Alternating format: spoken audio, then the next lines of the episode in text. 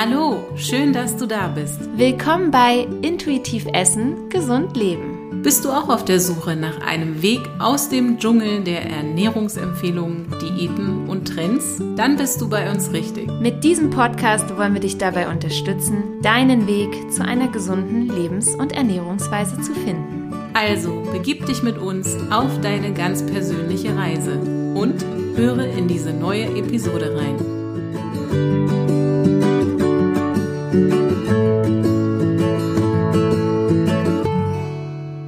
Hallo, du fleißige Hörerin oder auch Hörer.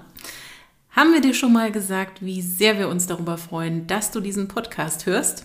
Damit unterstützt und motivierst du uns sehr, unser Wissen zu teilen. Denn wir wollen natürlich dazu beitragen, dass viele Menschen ein intuitiv gesundes Essverhalten zurückerlangen. Ja, und damit das gelingt, ist es so immens wichtig, dass unser Körper das bekommt, was er braucht. Wir haben in der letzten Episode ja über die Makronährstoffe, also die Kohlenhydrate, Fette und Eiweiße gesprochen. Wir haben dir auch erzählt, warum sie die Bausteine des Lebens genannt werden und warum der Bedarf der unterschiedlichen Gruppen dennoch so individuell ist. Ja, und die Makronährstoffe liefern uns, wie du nun weißt, allesamt Energie. Heute möchten wir aber über die Mikronährstoffe reden, denn diese liefern im Gegensatz zu den Makronährstoffen keine Energie. Aber sie werden auch nur in geringen Mengen im Vergleich zu den Makronährstoffen aufgenommen. Stimmt. Aber trotz ihrer geringen Menge haben sie einen enormen Einfluss auf alle möglichen Prozesse und Funktionen in unserem Körper. Klein aber oho passt da auf jeden Fall sehr gut. Denn ja, es steckt richtig viel Power in ihnen. Und ich glaube, wir sollten an dieser Stelle mal erwähnen, was Mikronährstoffe denn genau sind, beziehungsweise was alles dazugehört, Linda, oder? Klar, da hätten wir einmal die Vitamine. Hm, und die Mineralstoffe. Natürlich auch die Spurenelemente. Und nicht zu vergessen die sekundären Pflanzenstoffe. Ich denke, jedem Menschen sollten zumindest Vitamine geläufig sein, eventuell noch Mineralstoffe und Spurenelemente, aber sekundäre Pflanzenstoffe sind dann vermutlich schon weniger bekannt. Heute möchten wir daher mal einen kleinen Einblick geben in die wunderbare Welt dieser kleinen, großen Power-Nährstoffpakete. Yes, denn ohne die wäre kein Leben möglich. Mikronährstoffe sind also mindestens genauso wichtig für uns wie die Fette, Kohlenhydrate und Eiweiße. Denn ohne das Vitamin B6 zum Beispiel könnte das Eiweiß, welches wir aus unserer Nahrung aufnehmen, gar nicht in körpereigenes Eiweiß umgebaut werden. Ja, und ohne die Mineralstoffe Natrium und Kalium wäre keine Reizweiterleitung im Körper möglich. Das heißt, wir könnten weder denken noch uns bewegen. Und das veranschaulicht, denke ich, schon mal, wie wichtig sie für uns sind. In der heutigen Episode möchten wir dir einen kleinen Einblick geben, welche Mikronährstoffe es gibt und was so grob ihre Funktionen sind. Hm. Und wir werden dir auch ein paar Beispiele geben, welche Lebensmittel uns mit diesen Mikronährstoffen versorgen. Unsere Top-Lebensmittel für eine besonders gute Versorgung mit Vitaminen, Mineralstoffen, Spurenelementen und sekundären Pflanzenstoffen heben wir uns jedoch für den Praxistipp am Freitag auf. Also höre auch gerne hier wieder rein. Dann starten wir doch am besten einfach mal mit der ersten Mikronährstoffgruppe, den Vitaminen. Das Wort Vitamine sagt es eigentlich schon, denn Vita steht für das Leben. Es handelt sich daher um Stoffe, die für den menschlichen Körper lebensnotwendig sind.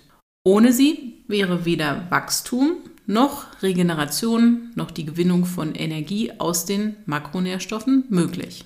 Wir können Vitamine nicht selber herstellen. Eine Ausnahme ist hier das Vitamin D, das wir mit Hilfe von Sonnenlicht selbst bilden können. Alle anderen Vitamine müssen wir jedoch über die Nahrung aufnehmen. Nichts leichter als das, denkt man, wenn man sich gesund und ausgewogen ernährt, oder? Ja. Ja, doch bekommen wir wirklich alle Vitamine über unsere heutige Ernährung? Hm. Hm. Schließlich haben ja Multivitaminpräparate und Co. regelrecht Hochkonjunktur. Oh ja. Ja, doch schauen wir uns doch die Welt der Vitamine mal genauer an. Derzeit sind 13 Vitamine bekannt. Die Bezeichnung der Vitamine erfolgte auch nach ihrer Entdeckung. Da Vitamin A als erstes entdeckt wurde, bekam es den ersten Buchstaben im Alphabet. Und das war übrigens im Jahr 1909, also noch gar nicht so lange her, oder? Ja. Und Vitamin B wurde folglich als zweites entdeckt. Es wurden dann noch weitere dem Vitamin B ähnliche Stoffe anschließend herausgefunden, ja. Und die hat man dann mit dem Zusatz B1, B2, B3 und so weiter differenziert. Da alle B-Vitamine meist gemeinsam in natürlichen Lebensmitteln auftreten, mit Ausnahme des Vitamin B12, nannte man sie auch B-Komplex. Und wie bereits erwähnt, sind die Vitamine lebensnotwendig. Was kann also alles bei einem Mangel passieren? Nun, ein viel zitiertes Beispiel dafür ist ja die Erkrankung Skorbut. Wird den wenigsten Menschen heute noch etwas sagen, denn dahinter steckt ein enormer Vitamin C-Mangel, wie ihn besonders die Seefahrer in früheren Jahrhunderten öfter erlebt haben, also insbesondere im 16. Jahrhundert war das wohl sehr weit verbreitet, denn die Matrosen litten an starken Blutungen und auch Schwellungen, insbesondere im Mundbereich. Sie verloren ihre Zähne und entwickelten sogar innere Blutungen. Erst als man Vitamin C-reiche Lebensmittel wie Zitrusfrüchte, Sauerkraut und ähnliches mit an Bord genommen hat, blieb diese Krankheit dann aus. Wo wir beim Stichwort lange Reise wären, Annette, Vitamine sind ja übrigens recht empfindliche Substanzen. Das stimmt. Das heißt, sie können durch äußere Einwirkungen wie zum Beispiel Licht, Sauerstoff, aber auch Hitze sehr leicht zerstört werden. Und da ist es kein Wunder, warum ein Apfel, der in Neuseeland gereift und dann nach Deutschland importiert wird, alleine schon aufgrund dieser langen Transportwege und der entsprechenden Lagerzeiten weniger Vitamine enthält als ein Apfel aus der Region. Ja, das sollte man etwas berücksichtigen, beziehungsweise mal drauf gucken, wo denn so die Früchte und Gemüsesorten herkommen, die man da isst.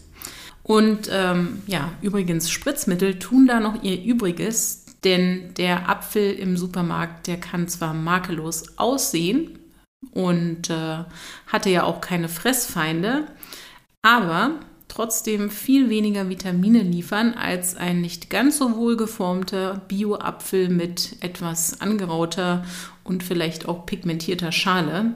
Also wir können es nur wiederholen, hier zählen definitiv die inneren Werte. Definitiv. Würden wir jetzt aber auf alle Funktionen der 13 Vitamine eingehen, dann würdest du uns wohl noch ein paar Stunden zuhören können. Daher möchten wir uns wirklich auf einige wesentliche beschränken. Wir werden sicherlich noch weitere Episoden aufnehmen, wo wir auf bestimmte Vitamine und auch auf andere Mikronährstoffe etwas spezifischer eingehen. Also, für heute das Wichtigste zu den Vitaminen. Es wird zwischen wasserlöslichen, also sogenannten nicht speicherbaren, und fettlöslichen, sogenannten speicherbaren Vitaminen unterschieden. Die wasserlöslichen, also nicht speicherbaren, sind Vitamin C und die B-Vitamine.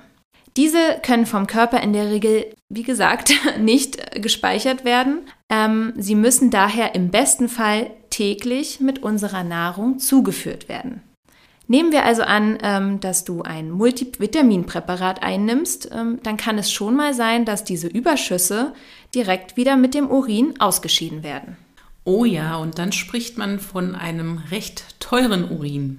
Bei den fettlöslichen Vitaminen A, D, E und K ist das anders, denn sie können im Körper gespeichert werden und sie werden fettlöslich, ne, sagt es ja schon, vor allem mit Hilfe von Fett in den Körper aufgenommen und die Aufnahme erfolgt im Darm.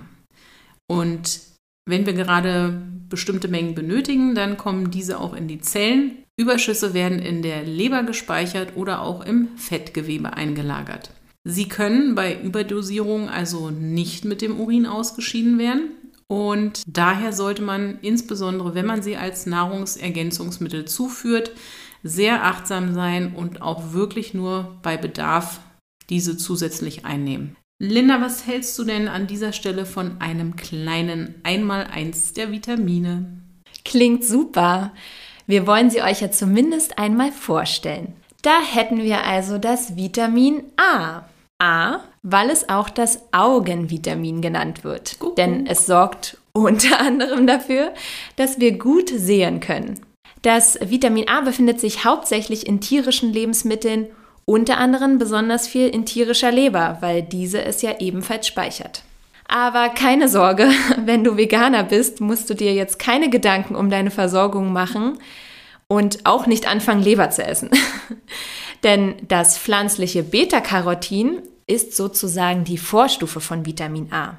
Unser Körper, ja, Wunderwerk der Natur, kann nämlich aus diesem Beta-Carotin Vitamin A herstellen. Und Beta-Carotin findest du in allen orangefarbenen, aber auch tiefgrünen Gemüsen. Merke dir also, Karotten, Kürbis, Süßkartoffeln, hm. Grünkohl, aber auch Papaya und Aprikosen sind dein Powerfood für eine starke Sehkraft, aber noch vieles mehr.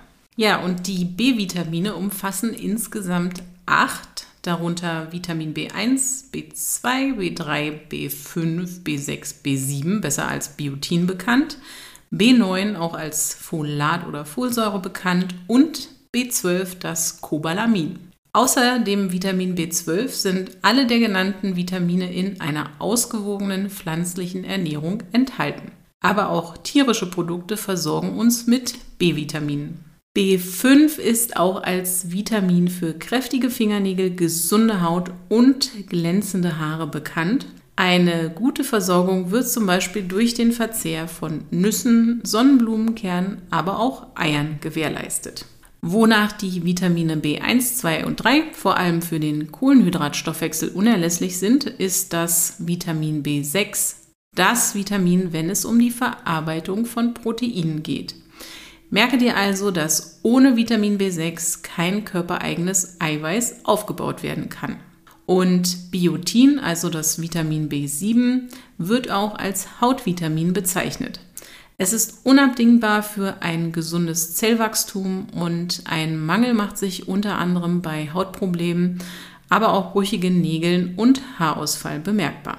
Und wahrscheinlich kennt jede Frau, die bereits ein Kind zur Welt gebracht hat, die Folsäure, auch Folat genannt bzw. B9. Denn dieses Vitamin ist vor allem in den ersten Wochen der Schwangerschaft enorm wichtig. Es ist unter anderem an der Produktion der DNA beteiligt und der Bedarf dieses Vitamins steigt außerdem besonders, wenn wir Stress haben, beziehungsweise auch beim Konsum von Zigaretten und Alkohol stark an. Und vielleicht zuletzt nochmal das Vitamin B12, also das einzige, was eine konsequent vegane Ernährung nicht liefern kann. Ja, aber an dieser Stelle sei nochmal erwähnt, unsere Vorfahren waren auch wenn sie lange Zeit mal keine tierischen Produkte verzehrt haben, nicht so vegan wie die modernen Veganer heute. Stimmt. Ja, das liegt nämlich daran, dass sie ständig mini kleine Mikroorganismen zu sich, genau, mini mini Mikroorganismen zu sich genommen haben. Denn auf den Wurzeln, Pflanzen, Wildkräutern und so weiter ähm, haben ja unzählige dieser Mikroorganismen gelebt und die wurden dann auch immer mitverzehrt. Ja, also keine Tiere, aber kleine Tierchen. Genau. ja, und heute ist diese Form der Ernährung natürlich so nicht mehr gegeben, ja, denn das liegt zum einen daran, dass auf jeden Fall ähm, wir unser Obst und Gemüse ausreichend waschen sollten, bevor wir es essen. Ja, auf und, jeden Fall. Ähm, dank Pflanzenschutzmitteln haben eben Mikroorganismen, insbesondere auf konventionellem Obst und Gemüse, eher keine Überlebenschance und werden damit auch nicht mehr aufgenommen. Hm. Aber auf Vitamin B12 werden wir definitiv nochmal in einer separaten Episode zu sprechen kommen. Merke dir aber schon mal, dass du als Veganer es auf jeden Fall substituieren solltest. Aber auch viele Fleischesser haben nicht selten einen B12-Mangel, also kann man das auch nicht äh, so verallgemeinern.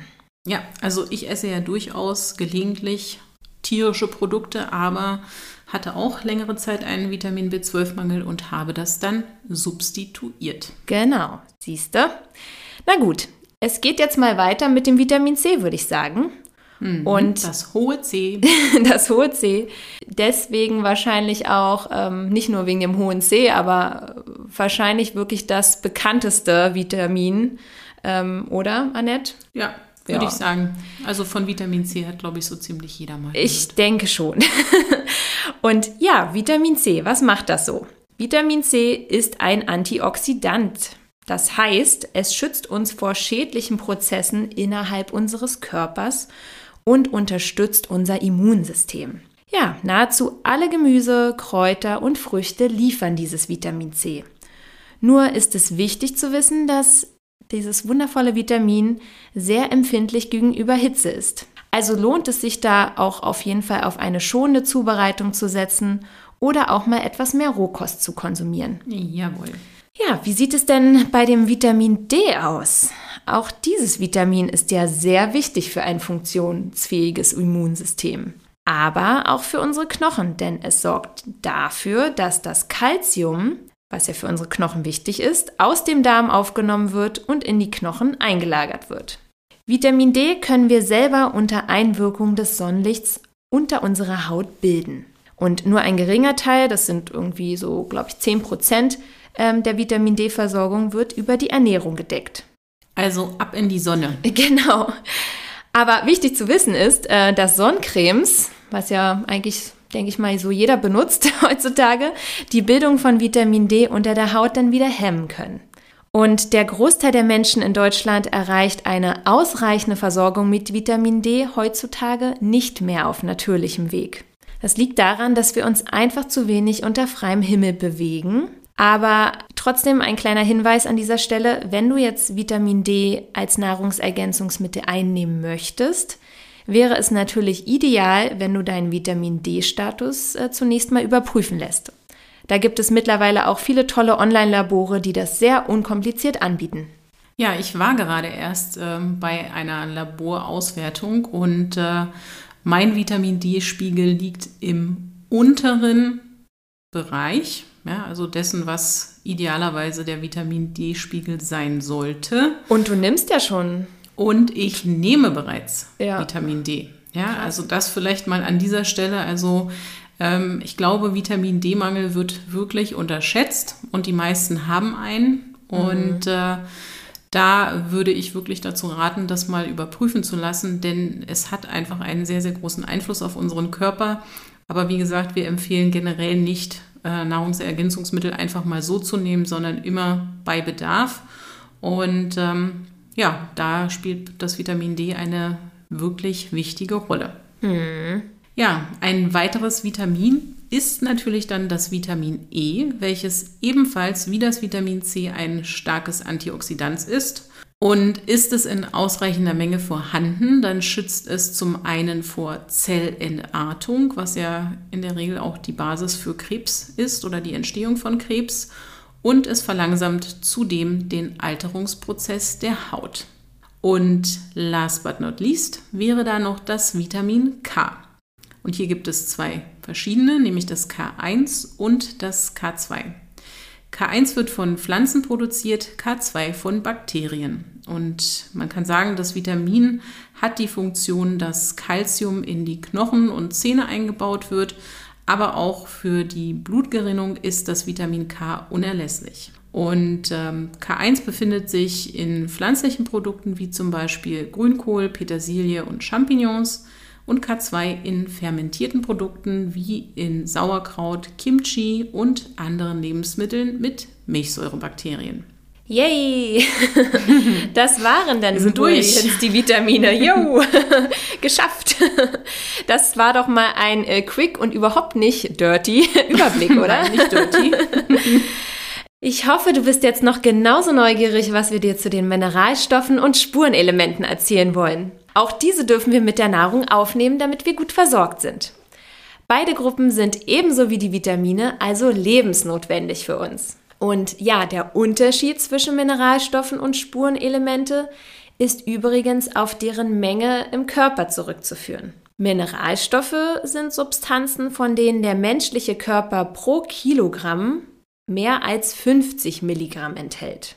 Und Spurenelemente, da könnt ihr euch auch merken, Spuren, klingt ja schon kleiner, sind äh, solche Substanzen, von denen ja unter 50 Milligramm pro Kilogramm Körpergewicht äh, vorhanden sind. Eine Ausnahme ist hier das Eisen, denn der Anteil liegt über 50 Milligramm und dennoch ist es ein Spurenelement. Ja, wir möchten dir heute gerne nur ein paar der Mineralstoffe und Spurenelemente vorstellen, sonst führt das einfach zu weit. Und äh, mengenmäßig kann man sagen, ist Calcium am meisten vertreten in unserem Körper. Und Linda, woran denkst du denn als erstes, wenn du Calcium hörst? An Knochen und Zähne und ja, an Milchprodukte. Mhm. Obwohl ich ja weiß, dass viele Lebensmittel ebenso viel Kalzium liefern wie Milch und auch dazu noch viele andere wichtige Mineralstoffe und Spurenelemente, die ja ganz, ganz wichtig sind für kräftige Zähne und Knochen. Aber ja, ich denke trotzdem an Milch. Das Die hat Milch sich durch, macht's. Mhm. das hat sich wirklich durch Werbung und Kampagnen, denke ich, irgendwie so in meinem Kopf verankert. Ja, da hat die Werbeindustrie bzw. auch die Milchindustrie ja einen großen Anteil dran gehabt. Mhm. Und ähm, ich kann nur sagen, dass es bei mir auch nicht anders ist. Also ich habe äh, auch immer mit Calcium Milch und Milchprodukte verbunden und äh, den Konsum selbiger. Und ja, diese enthalten auch durchaus eine ganze Menge an Calcium, aber wir möchten an dieser Stelle doch etwas Licht ins Dunkel bringen und klären, ob es jetzt allein auf die Versorgung mit Kalzium ankommt. Denn ähm, ja, wenn es um unsere Gesundheit und auch die Knochen und Zähne geht, ist es mitunter wichtiger zu wissen, dass es nicht allein die Versorgung mit Kalzium ist, sondern eben auch, wie wir uns damit versorgen und was noch dazu gehört. Also im Körper von einem erwachsenen Menschen befinden sich ungefähr ein Kilogramm Kalzium. Davon sind 99 Prozent in den Knochen und Zähnen enthalten. Und viele Menschen denken daher verständlicherweise, dass gesunde Knochen und Zähne erreicht werden, wenn wir viel Kalzium zu uns nehmen. Doch so einfach ist es mal wieder nicht, denn unser Körper ist auf ein komplexes Zusammenspiel von vielen Mineralstoffen und Spurenelementen sowie auch Vitaminen angewiesen. Es ist sogar so, dass eine isolierte, also ausschließliche Einnahme von Kalzium die Gesundheit unserer Knochen und Zähne eher negativ beeinflussen kann. Ja, richtig gehört, denn Kalzium allein ist ungefähr so wie das Baumaterial ohne den Bauarbeiter, beziehungsweise wie der Zement ohne Wasser. Also du kannst noch so viel Zement nehmen, es bleibt diese pulverige Konsistenz und du wirst deine Steine nicht fixieren können und schon gar kein Haus damit fertig bauen. Richtig, denn das Calcium benötigt unter anderem auch Magnesium, damit es richtig verwertet werden kann. Also Magnesium ist quasi das Wasser zum Zement. genau. Ja, denn ähm, Magnesium ist nämlich maßgeblich an dem Einbau des Kalziums in die Knochen und Zähne beteiligt. Das heißt, es reicht nicht allein nur kalziumreiche Lebensmittel zu verzehren. Vielmehr kommt es auf die Kombination deiner Lebensmittel an. Also die sollten im Idealfall wirklich auch Magnesium liefern.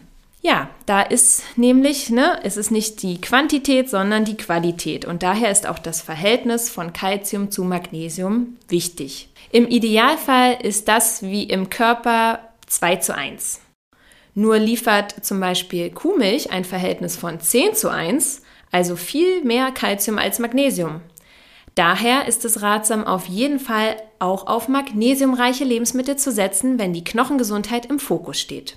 An dieser Stelle möchten wir erwähnen, dass nahezu alle Gemüsearten sowohl Calcium als auch Magnesium liefern. Aber auch Nüsse, Hülsenfrüchte, Samen und Pseudogetreide, also Buchweizen, Quinoa, Amaranth, sind reich mit diesen Mineralstoffen bestückt. Magnesium hat aber noch viele weitere tolle Eigenschaften. Es wirkt unter anderem entzündungshemmend, ist unabdingbar für unsere Muskeln, an vielen Stoffwechselprozessen im Körper beteiligt, schützt unser Nervensystem und aktiviert das mit der Nahrung aufgenommene Vitamin C. Ja, die zwei sind offensichtlich ein super Team. Mhm. Aber kommen wir zu weiteren super wichtigen Mineralstoffen. Wie eingangs erwähnt, sind die beiden Mineralstoffe Natrium und Kalium unabdingbar für die Reizweiterleitung in unserem Körper und tatsächlich ist es so, dass Natrium und Chlorid auf der einen und Kalium auf der anderen Seite die Voraussetzung sind, dass wir Schmerz empfinden, wenn wir uns stoßen und unser Gehirn dann auch die Information bekommt, was unsere Augen sehen. Dieser Mechanismus erfolgt durch negativ und positiv geladene Ionen innerhalb und außerhalb unserer Zellen. Eine genaue Erklärung würde jetzt an dieser Stelle zu weit führen und den Rahmen der Episode sprengen. Aber jetzt weißt du, was unter Elektrolyten verstanden wird, nämlich die elektrisch geladenen Mineralstoffteilchen in unserem Körper. Und zwei weitere Mineralstoffe im Körper sind Phosphor und Schwefel. Ersterer ist ebenfalls ein wichtiger Bestandteil unserer Knochen, aber sorgt auch für die Bereitstellung von Energie in unserem Körper. Ah, ja, sehr gut. Ich würde sagen, wir kommen nun noch zu den Spurenelementen, die zwar mengenmäßig geringer vorhanden, aber in keinster Weise weniger wichtig sind. Heute möchten wir auf zwei davon etwas näher eingehen. Das sind zwei sehr prominente unter ihnen und die heißen Eisen und Zink. Annette, Gegenfrage. an was denkst du, wenn du Eisen hörst? Hm, an rotes Fleisch wie zum Beispiel Rindfleisch. Und das, obwohl ich natürlich weiß, dass ich genauso gut an rote Paprika oder Sesam denken könnte. Aha. Aber ich denke an das, was vermutlich in den meisten Köpfen verankert ist, nämlich, dass rotes Fleisch viel Eisen liefert. Ja, vermutlich geht es vielen Hörern so. Dabei gibt es unzählige Quellen, die immer wieder verdeutlichen, dass der Anteil von Eisen ähm, bezogen auf 100 Gramm des jeweiligen Lebensmittels ähm, ja, locker von pflanzlichen Produkten wie Saaten, Kern und Hülsenfrüchten, aber auch Gemüsen getoppt wird und Rindfleisch da eher in einem unteren Bereich liegt. Aber dennoch ist es so verankert in uns. Dem möchten wir natürlich auf den Grund gehen. Zunächst aber die Erklärung, für was wir das Eisen im Körper denn tatsächlich benötigen. Ja, Eisen dient unserem Blut für die Bildung des roten Farbstoffs Hämoglobin, der wiederum für den Sauerstofftransport unerlässlich ist. Es unterstützt aber auch unsere Widerstandskraft gegen Krankheiten. Bei einem Eisenmangel fühlt man sich nicht selten müde, ist erschöpft und ja auch nicht wirklich leistungsfähig. Ja, und dieser Mangel äußert sich häufig auch in blasser Haut. Zu viel Eisen ist jedoch auch nicht gut, da es bei einem Überschuss zu vermehrt freien Radikalen und sogenanntem oxidativen Stress führen kann. Das bedeutet, dass ein zu viel an Eisen ebenfalls unser Immunsystem schwächt und Infektionen begünstigen kann. Also, getreu dem Motto, die Dosis macht das Gift, kommt es mal wieder auf die richtige Menge an. Und ähm, ja, nur um mal einen Vergleich zu liefern, Linda hat es ja eben schon gesagt, ne? Ähm, man denkt also, sehr viel ist im Rindfleisch, also in rotem Fleisch. Sesamsamen liefern pro 100 Gramm 14 Milligramm Eisen. Rindfleisch nur 2,6 Milligramm auf 100 Gramm. Und Hähnchen sogar nur 1 Milligramm bei der gleichen Menge. Aber es ist tatsächlich bewiesen, dass Eisen aus tierischen Lebensmitteln besser verwertet wird als aus pflanzlichen. Kritisch wird es jedoch, wie gesagt, wenn wir sehr viel Fleisch essen und dann auch zu viel Eisen im Körper ist, denn dann sollte rotes Fleisch eher gemieden werden. Wenn hingegen wirklich ein Eisenmangel besteht, ist es ratsamer, auf Nahrungsmittel zu verzichten, die die Aufnahme von Eisen hemmen. Das sind zum Beispiel Kaffee, aber auch schwarzer Tee. Aber auch die Phytate, also die Stoffe, die man in ungekeimten Nüssen und Hülsenfrüchten findet, hemmen die Aufnahme von Eisen. Am besten ist es daher, eisenhaltige Lebensmittel gemeinsam mit Vitamin C reichen Lebensmitteln zu verzehren. Denn Vitamin C vervielfacht die Aufnahme von dem Eisen. Und jetzt kommen wir zu einem weiteren Spurenelement, was wir dir heute vorstellen wollen, und zwar Zink. Zink ist das sogenannte Fruchtbarkeitsmineral, denn es hat eine besonders positive Wirkung auf die Fortpflanzungsorgane sowohl bei der Frau als auch beim Mann. Und Zink ist auch ein echtes Supermineral, wenn es um den Schutz vor freien Radikalen geht, beziehungsweise um unser Immunsystem. Zinkreiche Lebensmittel zu essen ist für jemanden, der jetzt sich gesund und ausgewogen ernährt, meist kein Problem. Jedoch ist es ähnlich wie beim Eisen. Hier kommt es immer auch auf die Verwertbarkeit an. Und auch hier wird heiß diskutiert, dass Zink aus tierischen Lebensmitteln besser verwertet werden kann. Nur ist eben auch die Qualität der Lebensmittel sowie die Menge entscheidend und natürlich auch, was dazu konsumiert wird. Nur mal als Beispiel. Phosphate aus Softdrinks wie zum Beispiel Cola und Co. binden Zink. Und dann kann es auch nicht im Körper aufgenommen werden. Das heißt, das Steak bringt dann auch nicht viel, wenn man es mit Cola und Co. herunterspült. Festhalten lässt sich jedenfalls, dass natürliche pflanzliche Lebensmittel abwechselnd konsumiert, also auch mal unterschiedliche Gemüsesorten, nicht jeden Tag das gleiche, auf jeden Fall besser sind als ein Steak oder Burger mit Cola. Auf jeden Fall. Und wenn du dir angewöhnst, Hülsenfrüchte wie Linsen, Bohnen und äh, andere Sachen vor dem Kochen einzuweichen, also über Nacht einweichen lassen, dann ist auch schon viel getan, denn es erhöht sich die Verwertbarkeit von dem Zink in diesen Lebensmitteln, dadurch, dass dann eben auch weniger Phytate enthalten sind. Aber auch unsere moderne Lebensweise und die Lebensmittelindustrie haben natürlich einen Einfluss auf die Verwertbarkeit von Mineralstoffen und Spurenelementen. Ja, und auch auf die Vitamine, wie bereits erwähnt. Der Zustand der Böden und damit einbezogen auch die Verwendung von den Kunstdüngern können dafür sorgen, dass die Böden immer weniger Mineralstoffe enthalten und diese dann nicht mehr in die Pflanzen bzw deren Früchte gelangen. Da ist es auch wenig verwunderlich, dass die starke Verarbeitung der Lebensmittel die Mineralstoff- und Spurenelemente-Konzentration noch weiter reduziert. Ja, und auch durch das Kochen und Erhitzen gehen weitere Mineralstoffe und Spurenelemente und Vitamine verloren. Sie werden nicht selten zu einem beträchtlichen Teil mit dem Kochwasser weggeschüttet. Also Schade. unser Tipp an der Stelle, wenn du ähm, etwas kochst, dann verwende am besten immer nur so viel Wasser für dein Gemüse, deinen Reis, Quinoa und so weiter, wie du tatsächlich zum Garen benötigst. Das heißt, am besten keine Verschwendung von dem Kochwasser. Setze einfach auch auf schonende Garmethoden wie Dünsten, wenn du viele Mikronährstoffe erhalten möchtest. Und was heute ebenfalls zu einem enormen Verlust von Mikronährstoffen sorgt, ist Stress. Stress ist ein regelrechter Mikronährstoffräuber. Ja. Vor allem ein Magnesiumräuber. Also, relax. Relax. take it easy. genau. Und sorge für mehr Entspannung.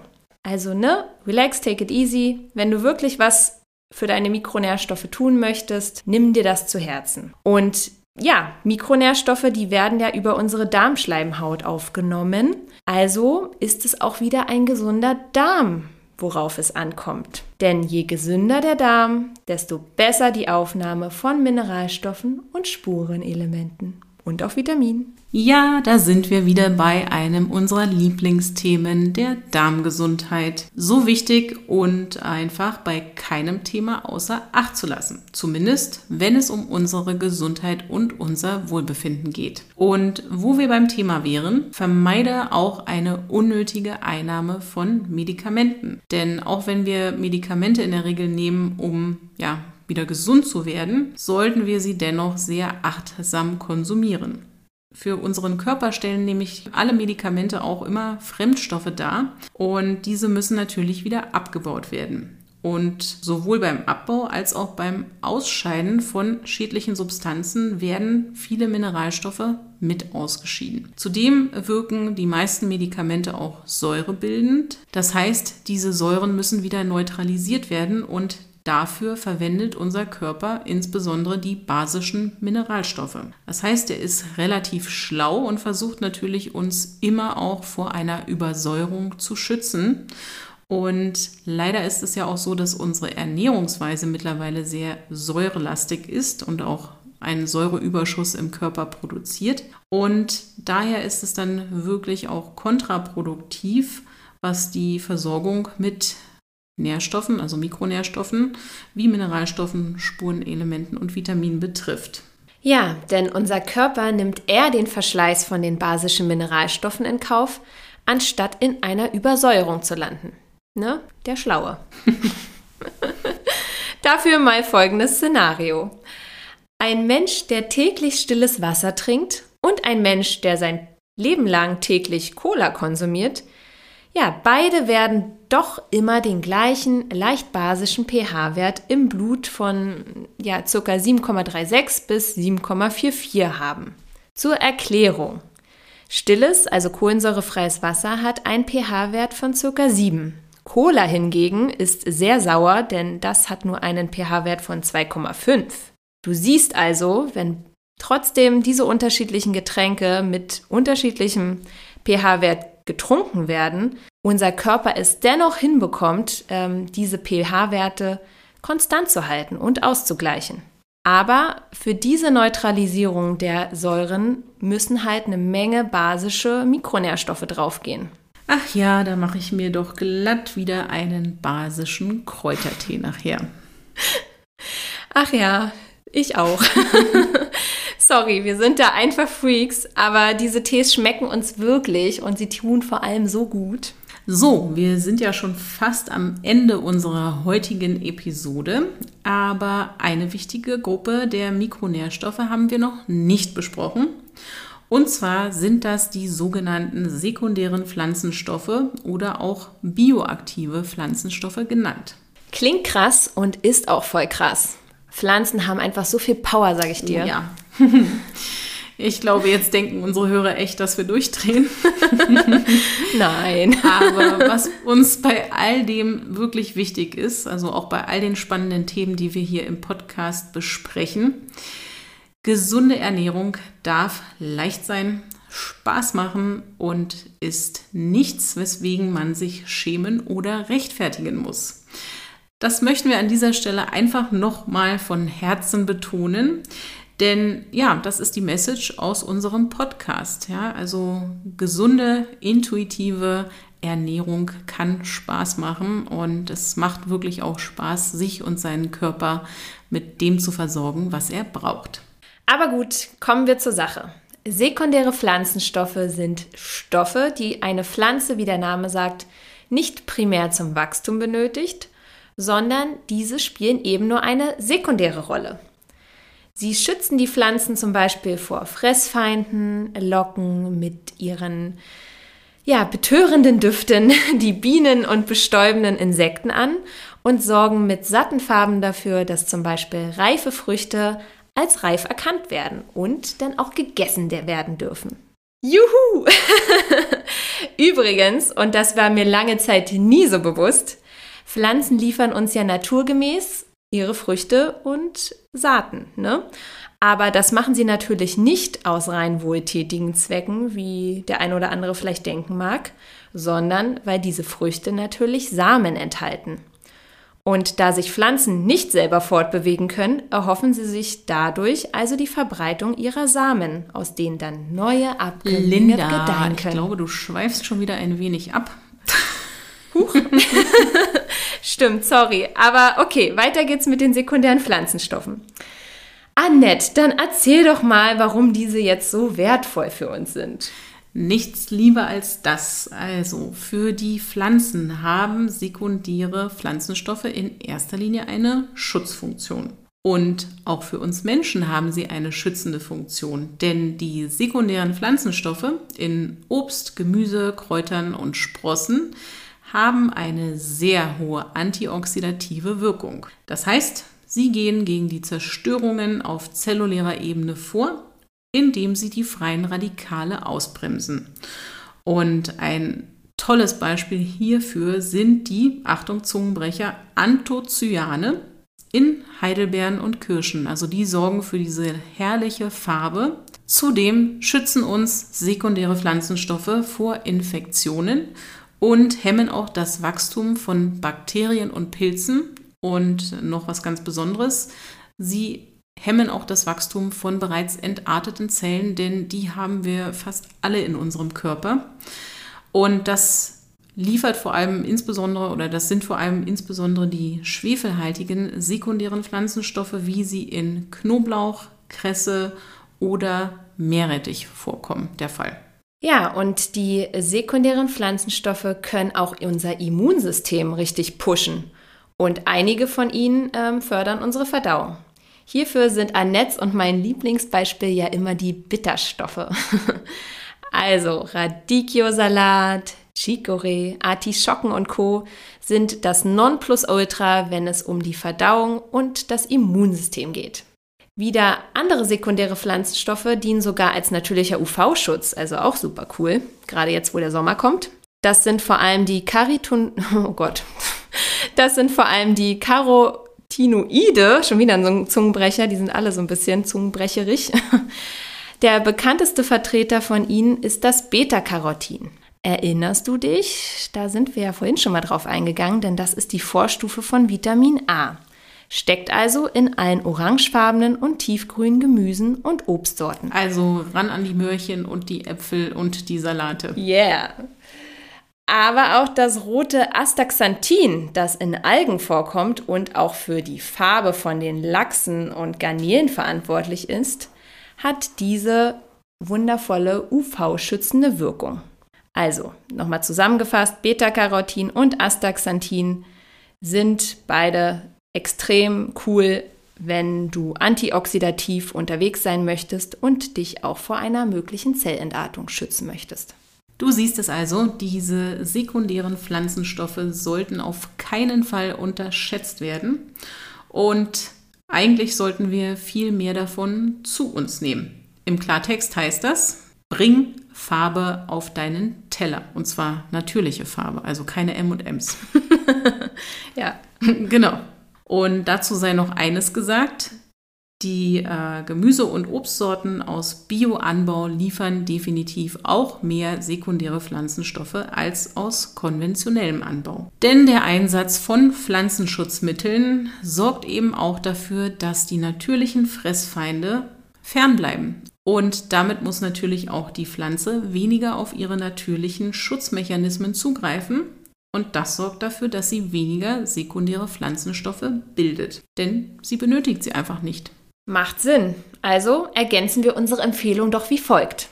Bring Farbe auf deinen Teller mit Gemüse und Obst aus Bioanbau. Yes, genau so. Ach, wie schön. Wir hoffen, du wirst spätestens nach dieser Episode zu einem richtigen Mikronährstoff-Fan. Ja. Und achtest darauf, mehr davon zu dir zu nehmen. Und wenn du hierzu Fragen oder Anregungen hast, freuen wir uns wie immer von dir zu hören oder zu lesen. Und bitte schalte unbedingt in den Praxistipp am Freitag rein. Denn da teilen wir mit dir unsere ultimativen Top-Lebensmittel für eine super Mikronährstoffversorgung. Ja, da kannst du dich schon mal drauf freuen. Bis dahin eine wundervolle Woche, du toller Mensch. Deine Linda und Annette.